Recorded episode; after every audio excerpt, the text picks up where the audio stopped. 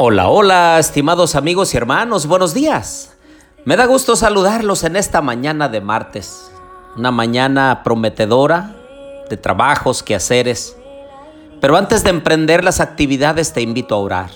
Querido Dios y bondadoso Padre, en esta mañana, Señor, venimos ante tu presencia para invocar tu nombre y para pedirte que nos ayudes en nuestras necesidades. Gracias, Señor, porque nos escuchas. Pedimos todo esto en el nombre de Jesús. Amén. Bien, les doy la bienvenida a nuestro estudio y reflexión de la Santa Palabra de Dios. Les habla su amigo y hermano Marcelo Ordóñez desde el puerto de Veracruz, México. Abran su Biblia conmigo, por favor, en Éxodo 4 del 1 al 4. Entonces Moisés respondió diciendo, He aquí que ellos no me creerán, ni oirán mi voz, porque dirán, ¿no te ha aparecido Jehová? Y Jehová dijo, ¿qué es eso que tienes en tu mano? Y él respondió, una vara. Y él le dijo, échala en tierra. Y él la echó en tierra, y se hizo una culebra, y Moisés huía de ella. Entonces dijo Jehová a Moisés, extiende tu mano y tómala por la cola. Y él extendió su mano, y la tomó, y se volvió vara en su mano. Te pregunto en esta mañana, ¿crees en milagros? ¿Necesitas un milagro en tu vida? Puede ser que tengas a alguien en cama, en un hospital o en tu casa. Puede ser que tengas falta de trabajo. Puede ser que tengas una complicación con tus hijos, con tus hijas o quizá en tu matrimonio. Puede ser que tengas problemas con tus amigos o en la colonia donde vives. ¿Estás afrontando alguna complicación en tu vida y deseas un milagro de Dios? En los versículos que acabamos de leer sucede un milagro. Y podemos ver a Dios que es tan condescendiente con Moisés solo para darle la seguridad de que Él lo acompañará a lo largo del camino. En la zarza ardiente, Dios encargó a Moisés que librara a su pueblo de la esclavitud que sufría en Egipto y le dijo a Moisés que arrojara su vara al suelo. La vara debía haber sido indispensable para Moisés, pues representaba la forma en que se ganaba la vida. Cuando la arrojó al suelo, de inmediato se convirtió en una serpiente de la que Moisés huyó. Después de 40 años de pastorear ovejas en el desierto, Moisés sabía que tomar una serpiente por la cola sería muy peligroso, pues le deja la cabeza libre para atacar. Sin embargo, confió en Dios, tomó la serpiente por la cola y en su mano la serpiente se volvió a convertir en la vara. Lo que Dios demostraba a Moisés era que Él se encargaría de los aspectos peligrosos. Y así Dios hace con nosotros cuando le entregamos todo. ¿Qué es lo que tienes en tu mano? Preguntó Dios a Moisés cuando estaba solo en el desierto cuidando las ovejas. Moisés estaba sentado solo, descorazonado, en una semidesértica ladera.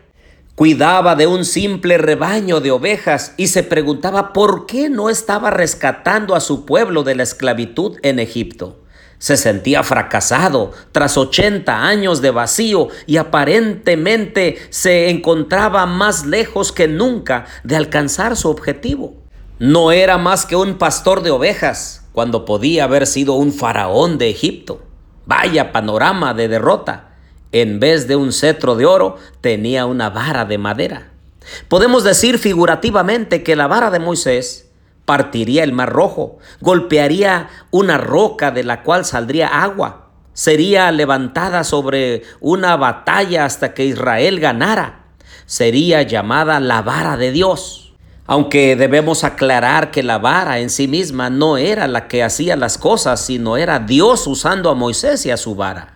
Ah, queridos amigos y hermanos, es natural que tengamos miedo, porque las circunstancias en algunas ocasiones juegan en nuestra contra, porque pareciera que el mundo se ensaña en contra nuestra.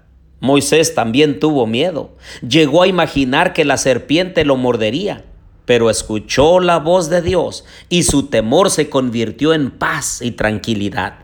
Moisés siguió confiando en aquel padre que buscaba liberar a sus hijos de la esclavitud, aún teniendo el peligro cerca de él. No se trata de no tener miedo, se trata de mantener la confianza en aquel que todo lo puede y nos ama más allá de lo que podamos imaginar. Así lo entendió Moisés y escuchando la voz de Dios obedeció la orden de tomar la serpiente por la cola en contra de toda lógica.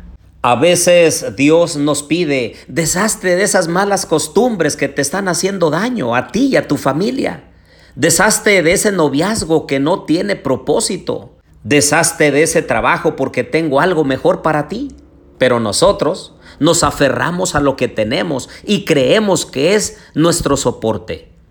Nos duele dejar atrás cosas que para nosotros hacen parte de nuestra vida sin tener presente que Dios es nuestro soporte y por eso debemos confiar plenamente en Él. Querido amigo y hermano, quizá lo que tú tengas en tu mano no sea gran cosa. Puede que tus habilidades no sean extraordinarias, pero una cosa es cierta, Dios puede usar lo que tienes en tu mano. Ahora la pregunta en esta mañana es, ¿qué es eso que tienes en tu mano? Muchas veces estamos esperando tener grandes dones o habilidades extraordinarias para servir al Señor. Esto es un error. Todo aquel que quiere servir al Señor de verdad encontrará alguna vara en su mano. Es un engaño del enemigo pensar que solamente se puede servir a Dios con grandes dones. Y debo decirte que en la vida Dios usa a todo tipo de personas, estudiadas y no estudiadas, hombres, mujeres, a los niños que van emprendiendo su desarrollo, como a los jóvenes intrépidos y fuertes. Cada hombre y mujer ha recibido algo del Maestro y cada uno ha de hacer su parte para satisfacer las necesidades de la obra de Dios en tu familia y en el lugar donde tú te desarrollas. Sí, el Señor quiere hacer milagros en nosotros y por nosotros. Lo único que necesitamos hacer es entregarle todo lo que tenemos y todo lo que somos. Oremos.